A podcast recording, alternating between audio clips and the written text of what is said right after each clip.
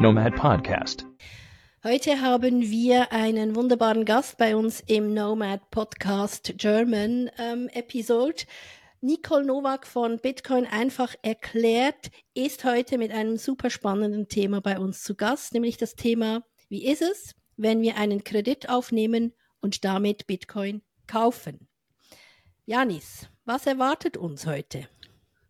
Ja, also uns erwartet heute wirklich ein spannendes Thema und ich kann nur eins sagen, ich freue mich. Super, dann viel Spaß. Hallo und herzlich willkommen zu einer weiteren neuen Podcast-Folge von Nomad. Heute haben wir einen wunderbaren, sehr speziellen Gast. Nicole ist heute bei uns und wir haben uns einem Thema gewidmet, das sicher die, ein, die einige Gemüter erhitzen wird. Ähm, aber das macht nichts. Wir leben aus dem Diskurs, so soll es sein. Und ich freue mich heute sehr, dass du, Nicole, hier bei uns zu Gast bist. Vielleicht möchtest du dich kurz selber vorstellen. Wer bist du und was machst du? Ja, sehr gerne. Danke, Natalie und Janis, für die Einladung. Ähm, ich heiße Nicole, genau, und äh, ja, habe ursprünglich Wirtschaftsmathematik studiert vor einigen Jahren. Ich hatte also Mathe- und Ökonomievorlesungen und äh, bin dann aber erstmal in die klassische Arbeitswelt eingestiegen als äh, Data Analyst. Das mache ich jetzt seit ungefähr ähm, acht Jahren und aktuell trainiere ich meine Kollegen im, äh, ja, im Bereich Data Literacy. Das heißt, ich bringe ihnen bei, wie man bestimmte Software beziehungsweise bestimmte Tools nutzt, um Daten zu visualisieren, um dann ähm, ja bestenfalls bessere Entscheidungen im Business zu treffen. So, das mache ich jetzt äh, vier Tage die Woche und parallel dazu ähm, ja, bin ich in ein paar Bitcoin-Projekten involviert. Äh, seit drei Jahren beschäftige ich mich sehr, sehr intensiv mit dem Thema, habe äh, damit was gefunden, was mich wirklich interessiert, wo ich das Gefühl habe, dass äh, das richtig wichtig sein kann und nützlich sein kann für unsere Gesellschaft. Und äh, ja, zum einen ähm, bin ich Mentorin bei der Frankfurt School of Finance beim äh, Programm Bitcoin Talents. Das ist ein, ähm, ja, eine Art Mentoring-Programm, 18 Wochen, wo sich jeder drauf bewerben kann, international. Und äh, dann bin ich auch noch äh, Teil von Les Femmes Orange. Ihr kennt ja Les Femmes Orange, ihr wart auch Teil der letzten, der letzten äh, Veranstaltungen im Bitcoin Hotel äh, im Januar äh, diesen Jahres. Und dann ähm, mache ich noch einen Podcast seit Dezember. Der Podcast heißt äh, Bitcoin kurz erklärt und die Idee war, ähm, vor allem meiner Familie, aber auch meinen Freunden einen Podcast an die Hand zu geben, der kurz ist. Ja, viele haben halt keine Bereitschaft, wenn sie nicht wissen, wie toll und wichtig das Thema ist, ähm, einen mehrstündigen Podcast anzuhören. Und äh, ja, da habe ich so eine kleine Lücke gesehen auf dem Markt. Und äh, ja, man braucht auch keine Vorkenntnisse, weder Finanzvorkenntnisse noch Ökonomievorkenntnisse noch Tech-Vorkenntnisse. Ähm, ja, und jede Folge dauert maximal 21 Minuten. So, das erstmal ah, zu mir. Das ist ja klasse. Das ist eine, ist eine coole Zeit. Und 21 Minuten findet jederzeit am Tag, ja, sich eine tolle Folge anzuhören. Das ist die Idee, vielleicht auch mal in der U-Bahn, S-Bahn oder im Bus oder so, im Auto. Ja. Was mir auch sehr gefällt, ist, dass du dich speziell ähm, für, für Einsteiger ähm, entschieden hast. Also, dass du einen Podcast erklärt, der die Basis erklärt, was ja ideal ist für Neuzugänge. Das ist nämlich etwas, das man selten findet auf dem Podcastmarkt. Die meisten sind ja sehr, sehr weit in ihrer Thematik, auch in den Themen, wie sie dann letztendlich ähm, das Thema Bitcoin auch schulen möchten. Ähm, das hat mir sehr gefallen und, und darum, wir können es empfehlen, wir werden den Podcast selbstverständlich auch hier unten bei den Show Notes vermerken. Es lohnt sich also, da reinzuhören und wenn ihr Leute kennt, die neu ins Thema einsteigen möchten, dann denke ich, das ist das der erste ideale Weg, um sich da hineinzuarbeiten. Ja? ja, vielen Dank. Ja, genau, das ist die Idee. Möchtest du, möchtest du vielleicht auch noch? Äh, ja, dürfte ich schon die erste Frage stellen? Oder? Ja, das darfst du. ähm, da ich ja kurz, knackig, äh, jung und frech bin, Nicole, Thema Bitcoin und Thema Frauen was hältst du davon? Vor allem, du, du bist ja Organisatorin at äh, Orange, oder? Habe ich das richtig verstanden? Ja, richtig, genau. Mhm. Ähm, wie kamst du eigentlich so zu diesem Projekt und allgemein so dieses Thema Bitcoin und Frauen? Weil das ist ja nicht so ein sexy Thema. Mama sagt das auch ja immer, äh, dass Frauen und Finanzen, das war nicht immer so, das halt so das Thema. Also wie kamst du eigentlich zu dem so? War das so? Ja. Also grundsätzlich äh, kann ich da zustimmen, zumindest nehme ich das in meinem Umfeld wahr. Ähm, ich selber habe ja, bevor ich mich mit Bitcoin beschäftigt habe, auch immer so diesen Need gespürt, also diese, diesen äh, Drang, die Notwendigkeit, mich selber mit Finanzen auseinanderzusetzen, aber gleichzeitig war da immer das Gefühl so, oh, das ist so schwerfällig und ich habe überhaupt keine Lust dazu. Und äh, ja, ich habe dann glücklicherweise das Bitcoin-Thema für mich entdeckt und plötzlich hatte ich total Lust, äh, alles zu verstehen. Aber im ähm, in meinem Umfeld habe ich immer wieder, insbesondere von Frauen, die Aussagen gehört, ach ja, Aktien, Bitcoin, das ist nichts für mich, ja, da soll sich mein Mann mit beschäftigen, da soll sich mein Freund mit beschäftigen. Oder ähm, ja, ich habe ja, ich habe gerade keine Zeit dafür, also gerade auch bei Frauen, die dann Kinder haben und so.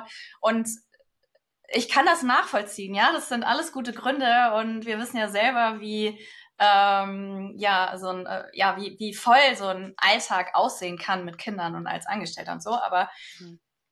ähm, das hat mich auch ein bisschen wütend gemacht, ja. Und äh, Ende 2022 ist äh, Rachel, Rachel Geier, die äh, ja die Ursprungsideegeberin von Les Femmes Orange auf mich zugekommen und hat gefragt, äh, ob ich dabei wäre, wenn wir ein Event für äh, Frauen ähm, im Bitcoin Space machen äh, würden. Und da habe ich natürlich sofort Ja gesagt und dann war die Idee geboren und wir haben dann, ich glaube, im Januar 2023, also vor über einem Jahr, dann die erste Veranstaltung gemacht.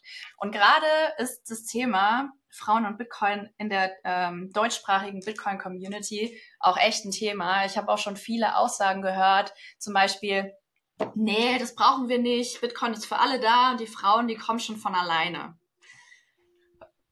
Ja, äh, das sehe ich ein bisschen anders, weil ich eben eine andere Erfahrung gemacht habe. Ja, das, äh, ich selber klar, ich ähm, habe das vielleicht nicht so gebraucht in Anführungszeichen so ein ähm, so ein weibliches Umfeld, um mich für die Bitcoin-Community zu öffnen. Ich bin ähm, im September 2022 auf meine erste Bitcoin-Konferenz gegangen. Das war in Innsbruck und da bin ich auch alleine hingegangen, weil weder meine weiblichen noch meine männlichen Freunde Bock drauf hatten. Ja, so und äh, für mich war das in Ordnung. Ich weiß aber oder ich kenne auch Freunde von mir oder Freundinnen, die das niemals machen würden. Und auch jetzt auf den ähm, zahlreichen Stammtischen, die existieren, sehe ich, dass ein Bedarf da ist, eine Nachfrage von Frauen, sich mit Frauen auszutauschen. Ähm, ja, und ich glaube, diese Frage, brauchen wir mehr Frauen im Bitcoin Space? Brauchen wir Angebote für ähm, Frauen, speziell für Frauen im Bitcoin Space? Das ist die falsche Frage. Ich möchte mehr Frauen im Bitcoin Space haben. So. Und ich sehe, dass eine Nachfrage da ist, also versuche ich ein Angebot zu schaffen, um die Frauen, die ein Interesse dran haben, ja, mit, mit einem Angebot irgendwie bedienen zu können. Ja, ist wunderbar. Ich meine, wenn wir schon sagen, Bitcoin ist für alle, ja, natürlich dann auch für Frauen und ähm, ist ein No-Brainer. Ähm, vielleicht ticken wir auch etwas anders, Nicole, gell? Ähm, es ist nicht jedermanns Sache, wirklich allein an eine Messe zu gehen. Das macht die Frau auch nicht unbedingt sehr gerne. Ne? Ja. Und, und, und da muss schon ein Interesse vorhanden sein, sich in die Materie einzuarbeiten ich finde eben auch, das ist meine Erfahrung, die Frau darf sich generell vom Portemonnaie, vom Geldbeutel des Mannes lösen. Das ist immer noch ein Thema. Auch wenn äh, Frau heute äh, mitarbeitet im, im Job und auch ein Gehalt mit nach Hause bringt, das heißt noch lange nicht, dass sie sich auch wirklich mit Finanzen auseinandersetzt, weil spätestens bei der Hypothek, bei der Versicherung oder Investments allgemein lässt sie dann den Lied dem Mann, weil es ihm zu kompliziert oder zu aufwendig was auch immer die Gründe sind, letztendlich sind. Und ich finde, wenn, wenn, wenn Frau sich eben auch mit diesen Themen auseinandersetzt, wird sie feststellen, dass das sehr, sehr spannende Themen sind und auch äh, Themen, die Druck rausnehmen. Wir hatten ja letztens den Helper bei uns zu Gast, wie Bitcoin Druck aus der Geschichte nimmt. Ich fand, das waren wunderbare Beispiele, die er da gebracht hat. Und ja, wo gibt es oft Streit in einer Beziehung oder in der Familie? Das ist, wenn es ums liebe Geld geht. Und wenn wir Frauen oder wenn die Frauen sich beginnen, damit einzubringen, kann ich mir sehr, sehr gut vorstellen, dass wir harmonischere Beziehungen oder Familienkonstellationen erleben werden. Von dem her bin ich begeistert, wenn Frauen sich eben auch da ins Thema Finanzen als solches und natürlich auch ins Thema Bitcoin hineinbringen. Ja, und es geht ja auch viel um Selbstvertrauen. Ja, ja genau. Ja. Und ich finde es auch so lustig, ähm, als wir am Gefams Orange waren, all die Männer, die, die saßen hinten in der hintersten Reihe und haben einfach gesagt, ja, ich lasse mal die Frau machen, die sollen das jetzt auch so spüren. Die sollen sich da jetzt so rein entwickeln. Ich fand das so lustig, weil das ist halt nicht so typisch Mann. Typisch Mann ist immer vorderste Reihe vorab und die Frauen sind dann immer hinten. Ich, ich fand das mega schön irgendwie auf eine Art und Weise noch. Und das sind eben emanzipierte Männer, Janis. Genau. Ist, ja, Papa ist das auch. Genau. Aber, Nicole, das war der Grund, weshalb ich dich gefragt habe, würdest du in unsere Podcast-Folge kommen. Du hast bei Les Femmes Orange einen mega genialen Vortrag gehalten, der mir sehr gefallen hat. Und da ging es um das Thema Kredit aufnehmen, um sich davon Bitcoin zu kaufen. Ich habe es jetzt sehr einfach ähm, formuliert. Mhm. Korrigiere mich bitte, wenn, wenn ich noch was ausgelassen habe. Denn genau in der Bitcoin-Szene ist ja Sparen ist wieder sexy geworden. Hm? Man wird wieder viel bewusster im Umgang mit Geld. Wir kommen aus einer Gesellschaft, wo uns Konsumieren beigebracht wurde. Sehr, sehr viele Menschen sind Konsumschuldner. Man kann sich heute vieles auf Pump kaufen, konsumieren. Und dein Input das war eine Frage, glaube ich, wie du ja erzählt hast, eine Geschichte, wie du überhaupt auf diese Thematik gekommen bist. Die fand ich sehr, sehr spannend. Willst du vielleicht zwei, drei Worte dazu sagen?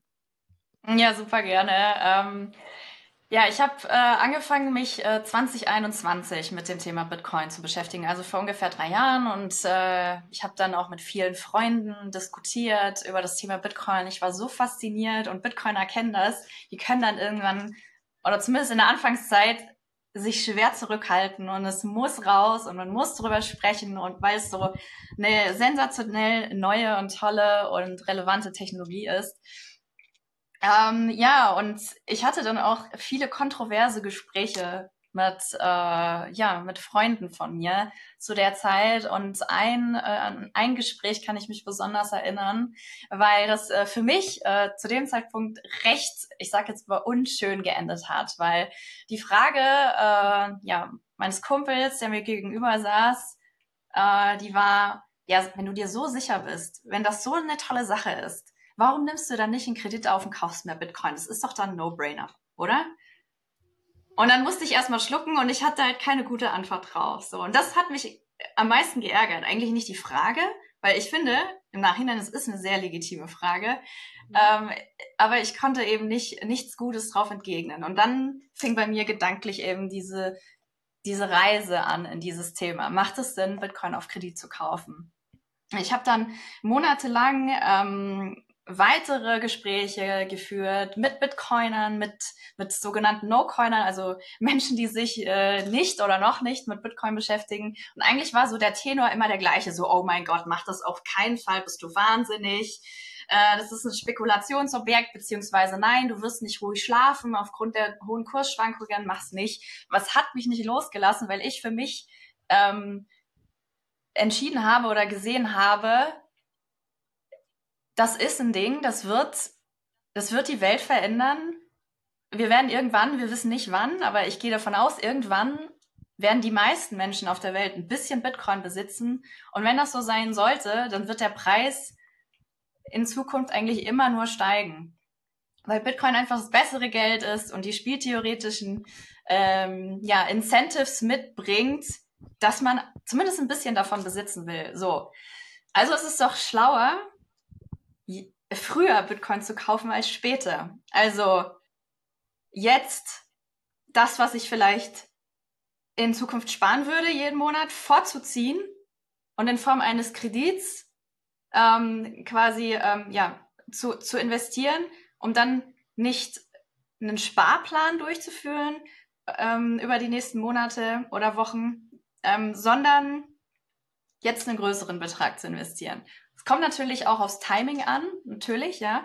Aber äh, 2022, 2023 waren so die Jahre, hm, ja, wo wir einen, einen starken ähm, Preisrückgang gesehen haben von Bitcoin und genau in diesen ähm, unteren, also in diesen lokalen Preisminima, die wir ungefähr alle vier Jahren haben, da lohnt es sich nachzudenken, möchte ich das, äh, möchte ich nicht Bitcoin auf, äh, auf Kredit ähm, kaufen. So, und äh, ja, ähm, du hast ja schon den Vortrag äh, erwähnt. Ich habe tatsächlich schon im November letzten Jahres bei Bitcoin im Ländle, das ist eine andere Veranstaltung im Bitcoin Hotel, auch diesen Vortrag gehalten und ich wusste, dass auch innerhalb dieser Bitcoin Community das Thema kontrovers sein wird, weil, wie du schon angekündigt hast, Bitcoiner ähm, sind in ihrem Naturell eher Sparer. Ja, sie sehen in Bitcoin auch neben vielen anderen Themen eine Spartechnologie und äh, es gibt da viele äh, Credos, zum Beispiel Stack Sets, also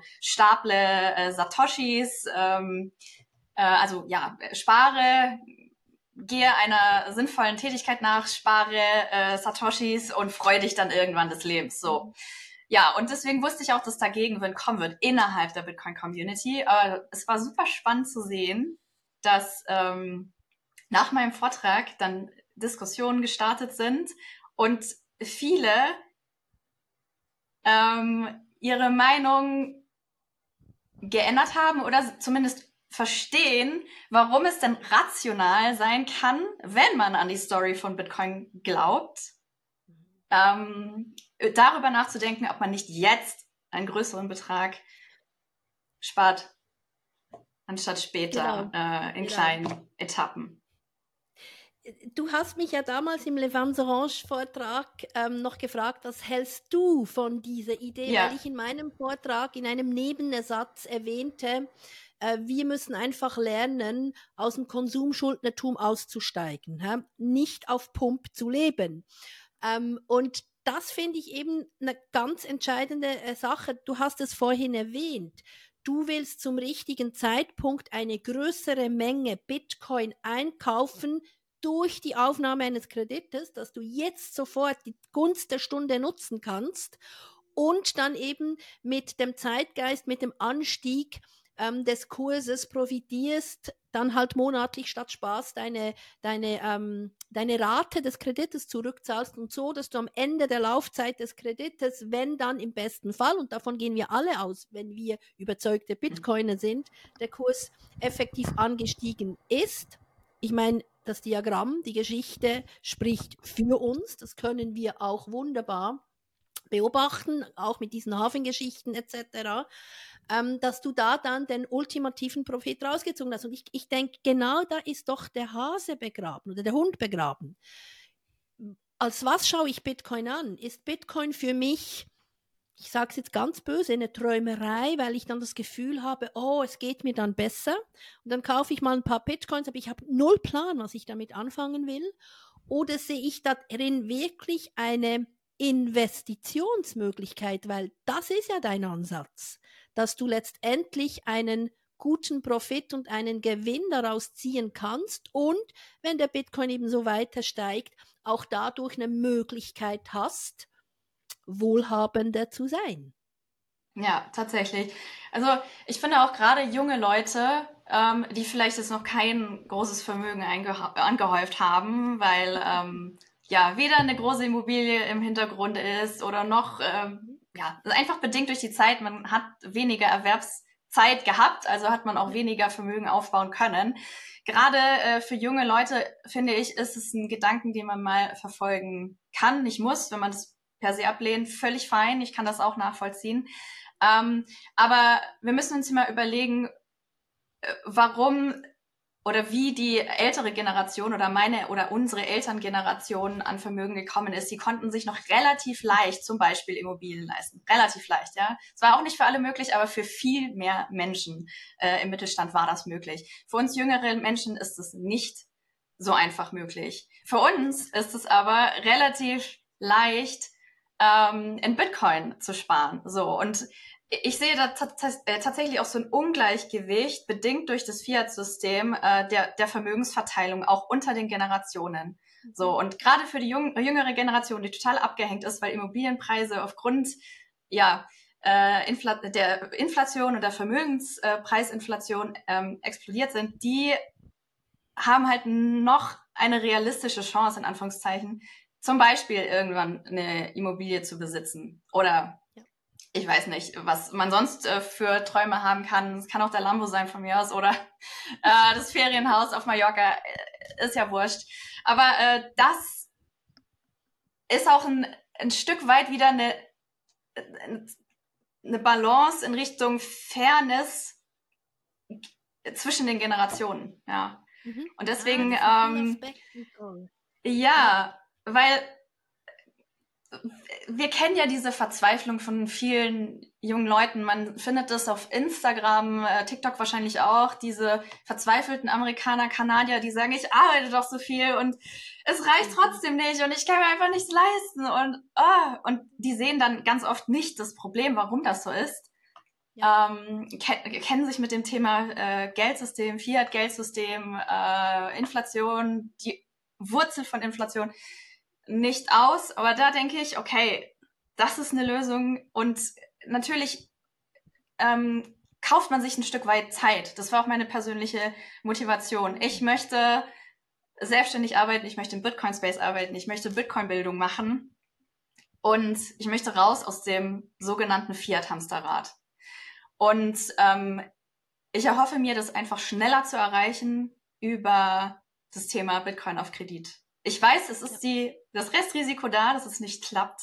Aber ich glaube, Bitcoin ist die Gelegenheit unserer Generation oder äh, unseres Lebens wahrscheinlich. Und für mich persönlich, und das darf jeder anders sehen, ist das ein vertretbares Risiko, was man eingehen kann. Also ich meine ja, es ist ja auch, es kommt ja auch auf den Mensch drauf an ob jetzt dieser Mensch sagt, ah, ich werde es schaffen oder ah, ich werde es nicht schaffen. Das ist dann halt auch, es ist auch die Einstellung. Hast du eine gute Einstellung, kannst du alles schaffen. Das, also, so sehe ich es jetzt, Nicole, aber ja. Ähm, eine weitere Frage, wenn ich fragen darf. Ähm, du hast ja gesagt, so in deinem Umfeld haben alle so, ja, komm, hör auf, Bitcoin. Wie war das am Anfang aber für dich, als du die Einzige warst, die an eine Messe ging oder so? Fandst du es komisch, dass du jetzt so in was Neues kamst oder war es so verständlich, dass Bitcoin dir was bringt und dass es dir helfen wird? Ja, ich war ja 2021, als ich äh, das Thema Bitcoin entdeckt habe und dann auch den Bitcoin-Standard gelesen habe von Zeitverdienen Amus. Ich war irre fasziniert. Ich war wie in so einem Rausch. Ähm, ich wollte alles wissen, alles lernen, YouTube-Videos gucken. Ich habe viele, viele Bücher gelesen in der Zeit, selbst nach der Arbeit. Normalerweise war ich immer platt und geschafft, aber ich habe so viel Energie durch dieses Thema einfach äh, ja zurückbekommen, dass ich einfach nicht anders konnte, als wirklich jede freie Minute mich mit dem Thema zu beschäftigen, weil ähm, ich habe das schon lange gespürt, ja. Ich lebe in München, hier ist alles super teuer ähm, Mietpreise explodieren. Ich habe in der IT-Beratung äh, gearbeitet, zweieinhalb Jahre äh, vor ein paar Jahren. Ähm, das war auch ganz cool, ähm, interessant. Äh, ich hatte ganz tolle Kollegen und so weiter.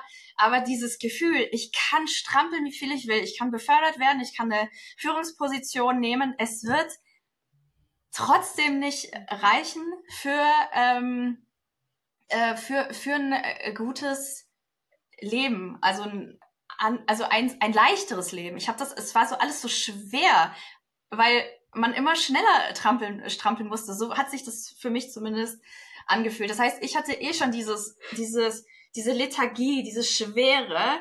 Und dann kam eben das Thema Bitcoin und dann hatte ich auf einmal sowas wie eine Art, ja, so eine Art Leuchtstern, was mich da aus dieser Schwere rausbringt. Ja, und ich, ich muss äh, gestehen, ich komme aus einer äh, klassischen ähm, ja, Arbeiterfamilie, Angestelltenfamilie. Bei mir in der Familie gibt es jetzt erstmal keine Unternehmer und ich habe diese ganz, das ganze unternehmerische Denken, das kam erst so mit diesen Gedanken, die ich mir über Bitcoin gemacht habe, mehr in Richtung Freiheit zu denken, mehr in Richtung zu denken, wie möchte ich Gesellschaft haben und wie ist es gerade? Ich muss das nicht akzeptieren, wie es ist.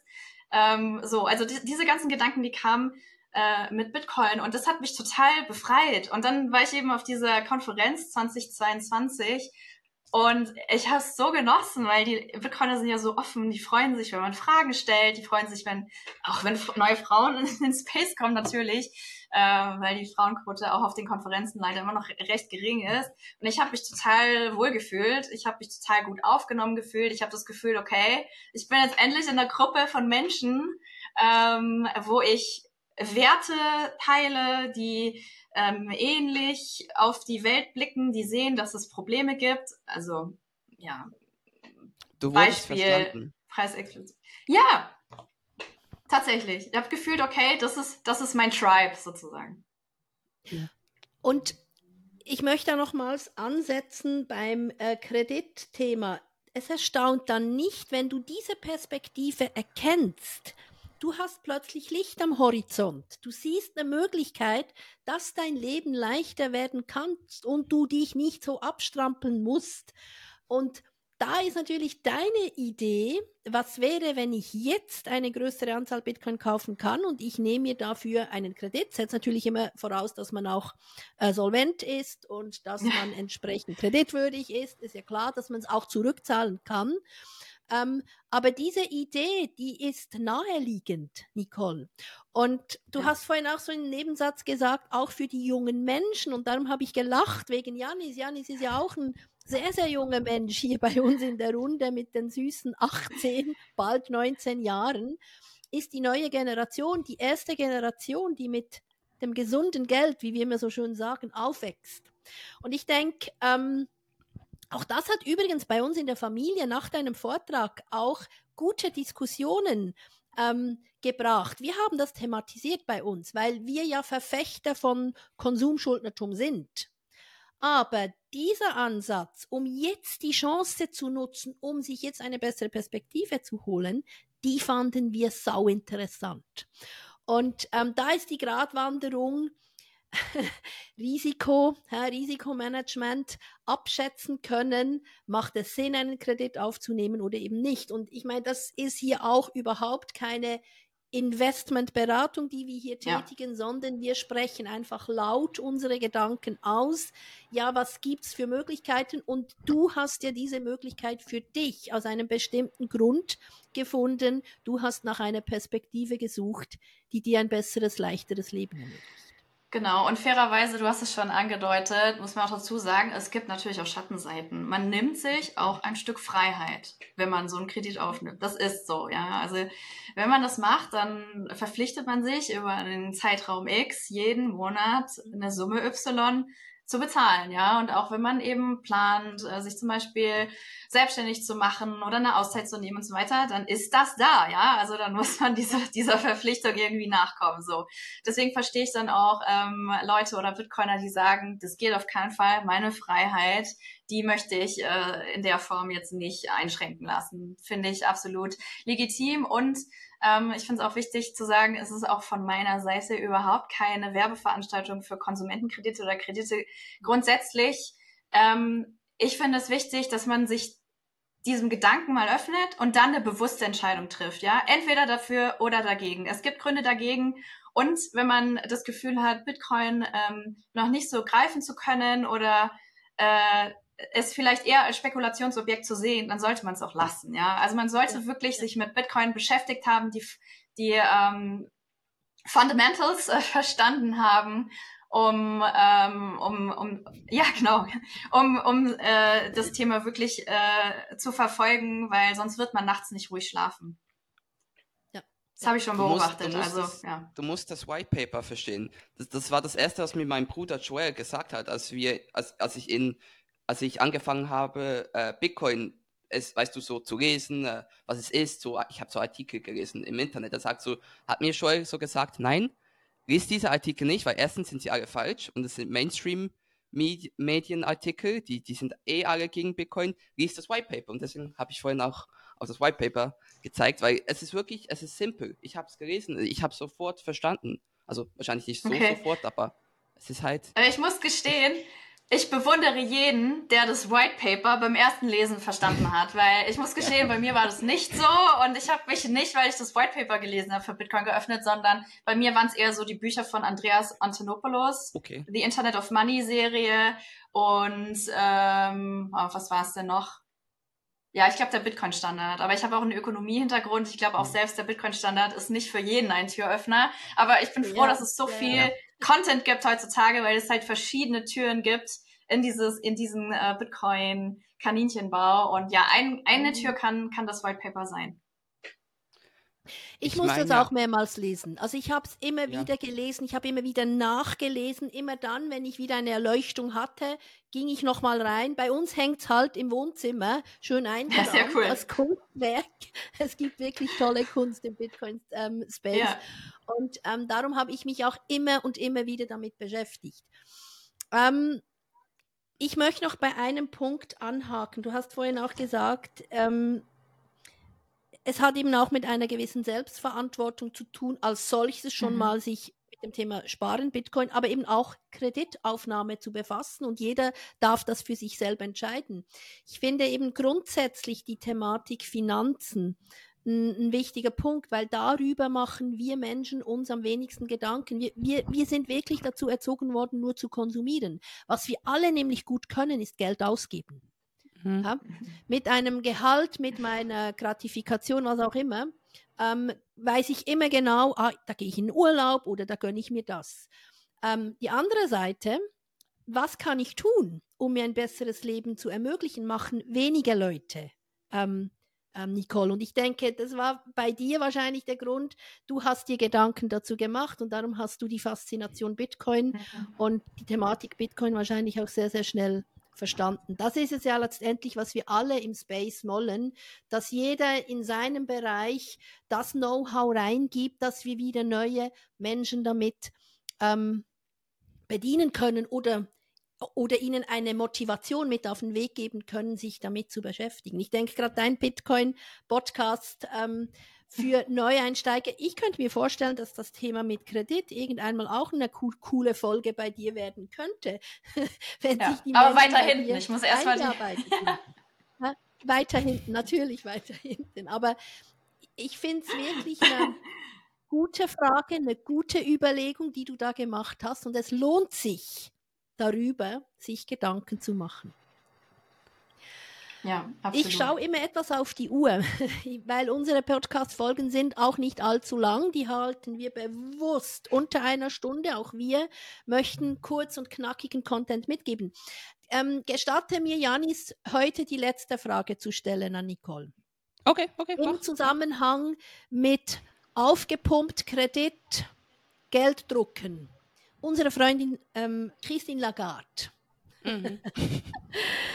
ähm, in Bezug auf Bitcoin, in Bezug auf das Kreditthema. Kommt dir da ein Bild durch den Kopf, wenn ich dir sage, wie siehst du die Rolle von Christine Lagarde, auch die Rolle, die sie spielt gegen Bitcoin? Hast du dir da schon mal Gedanken dazu gemacht? Äh, ja, ich habe ähm, diese Woche am Dienstag einen Vortrag gehalten, auch einen Einsteigervortrag zum Thema Bitcoin. Und die Frage kam tatsächlich äh, mit Blick auf Regulierung und so weiter. Mhm. Mhm. Also man kann natürlich die optimistische Brille aufsetzen und sich überlegen, wie sind die Mechanismen im Bitcoin-Bereich, was passiert gerade, in den USA, da sehen wir nämlich eine große Öffnung gegenüber mhm. Bitcoin, jetzt auch mit den großen Playern wie BlackRock, Fidelity, Grayscale und Co. Die haben natürlich mhm. alle ein Wahnsinnsinteresse, das Thema Bitcoin ähm, zu voranzubringen, zu pushen, den Preis äh, möglichst hoch ähm, treiben zu wollen. Ja, die die Incentives sind da. So, jetzt haben wir eine EU, die sieht das Thema Bitcoin anders ähm, man hat nur noch nicht diese Trennung von Bitcoin und Crypto äh, vollzogen. Und wir sehen auch eine äh, Christine Lagarde, die in der Öffentlichkeit äh, stark kritische Meinungen äußert gegenüber äh, Bitcoin. So, und deswegen denke ich, dass das kurzfristig, mindestens kurzfristig, in der EU ein Thema sein wird. Also, ja. wie wird sich die EU positionieren? Und gerade gibt es ähm, wieder viel Wirbel um das Thema ähm, Geldwäsche. Ja, also wir kennen ja alle diese äh, Nachricht, das Narrativ, was regelmäßig in den Medien aufschlägt. Bitcoin ist nur für Kriminelle und wir müssen die Geldwäschegesetze verschärfen, damit ähm, das ja kein, keine Rolle mehr spielt. Ähm, wenn man sich die Zahlen anschaut, wie viel Geldwäsche im Crypto-Space passiert und wie viel Geldwäsche im klassischen US-Dollar passiert, ist das lächerlich. Ja, da kann man eigentlich nur von ausgehen, dass man dieses Argument nutzt oder missbraucht, um weiter zu regulieren. Und ähm, ich glaube, das wird passieren, ja. Und da müssen wir uns darauf einstellen und uns ähm, überlegen, wie wir damit umgehen. Also was mache ich, wenn wenn, ähm, wenn es quasi unmöglich wird, äh, Bitcoin zu benutzen in, in der EU. Ähm, ja, wir sind ja zum Glück nicht limitiert. äh, wir könnten theoretisch ähm, ja uns überlegen, auszuwandern und so weiter. Ich glaube, das werden die wenigsten machen. Ähm, deswegen hilft es vielleicht, also mir zumindest, sich zu überlegen, dass die Incentives so gut sind von Bitcoin, dass das wahrscheinlich nur vorübergehend ein Thema wird. Äh, ich sehe das ähnlich, Nicole, weil letztendlich haben wir dank der Zulassung der SEC, der ähm, mhm. Spot, äh, Bitcoin Spot ETFs, ähm, ist eigentlich eins passiert. Bitcoin ist salonfähig geworden. Ja. Bitcoin können jetzt auch von ähm, Rentenkassen von Banken oder gar Nationalbanken, hä? Zentralbanken, regulär gekauft werden, als Assetklasse aufgenommen werden. Und da sehe ich eine große Möglichkeit und darum sehe ich wie du, ja, ich rechne kurzfristig ganz klar auch mit, mit Einschränkungen, auch hinsichtlich anderer Pläne, die sie haben mit dem CBDC etc. Sie wollen ja hm. die Totalüberwachung und das ist mit Bitcoin relativ schwierig. Und darum denke ich, kommt dort auch äh, die Geschichte der Regulierung ganz stark ins Spiel. Aber wenn ich im Gegenzug eben sehe, dass es da auch eine Salonfähigkeit des Bitcoins als Assetklasse gibt, wird sich das irgendeinmal beißen. Ja, man könnte jetzt sagen, äh, Bitcoin soll dann nur für die Elite sein, die die Geld mhm. haben und der kleine Bürger, der da jetzt gerade eine schöne neue Perspektive sieht, der darf sich dann wieder zurückziehen. Was auch immer ihre Beweggründe sind, wir werden sehen, aber ich bin sicher, wir sind alle so innovativ. Und wir sehen ja, so viel Gutes in Bitcoin, dass wir uns da ganz sicher nicht runterkriegen lassen werden. Und zum also, Thema Mama. Kredit noch. Entschuldigung, mach du weiter. Entschuldigung. Okay.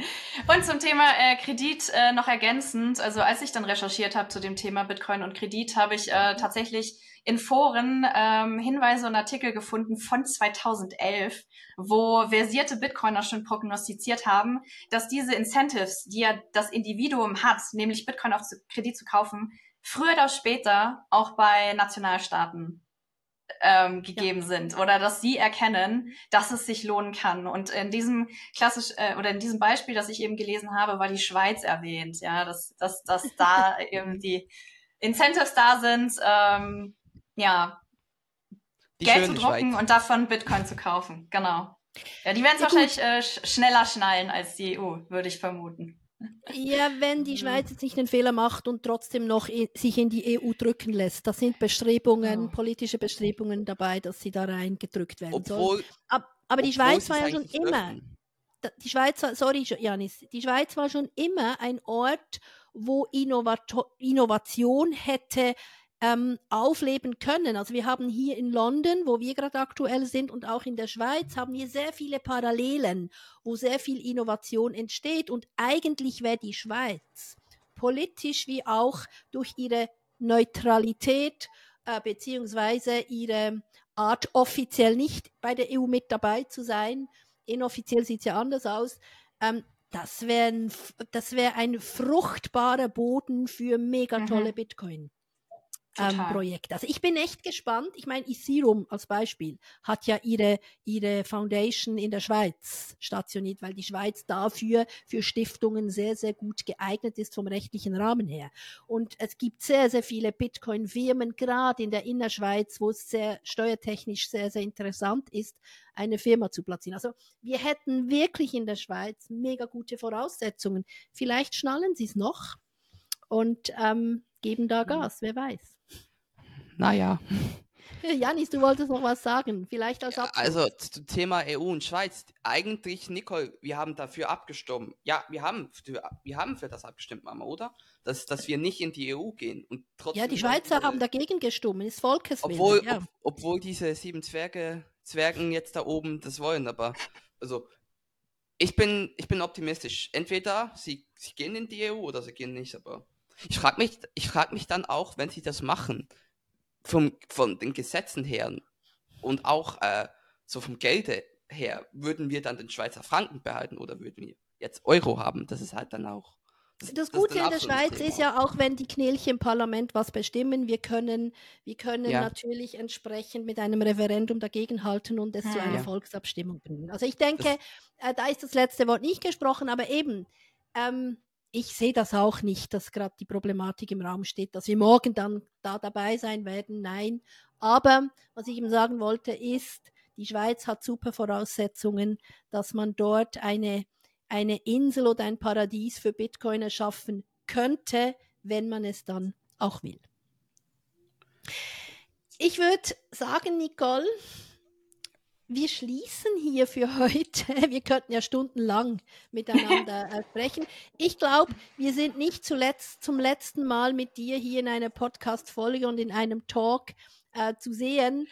Ähm, ich würde mich freuen, wenn ihr, liebe Zuschauer oder Zuhörer, je nachdem, auf welcher Plattform ihr uns verfolgt, ein Like abgibt, abonniert unseren äh, Podcast und schaut bitte auch bei Nicoles Podcast. Die Verlinkung, wie gesagt, werdet ihr in den Show Notes finden. Schaut auch da vorbei oder hört da rein. In dem Sinn, alles gut und bis bald. Tschüss. Vielen Dank euch.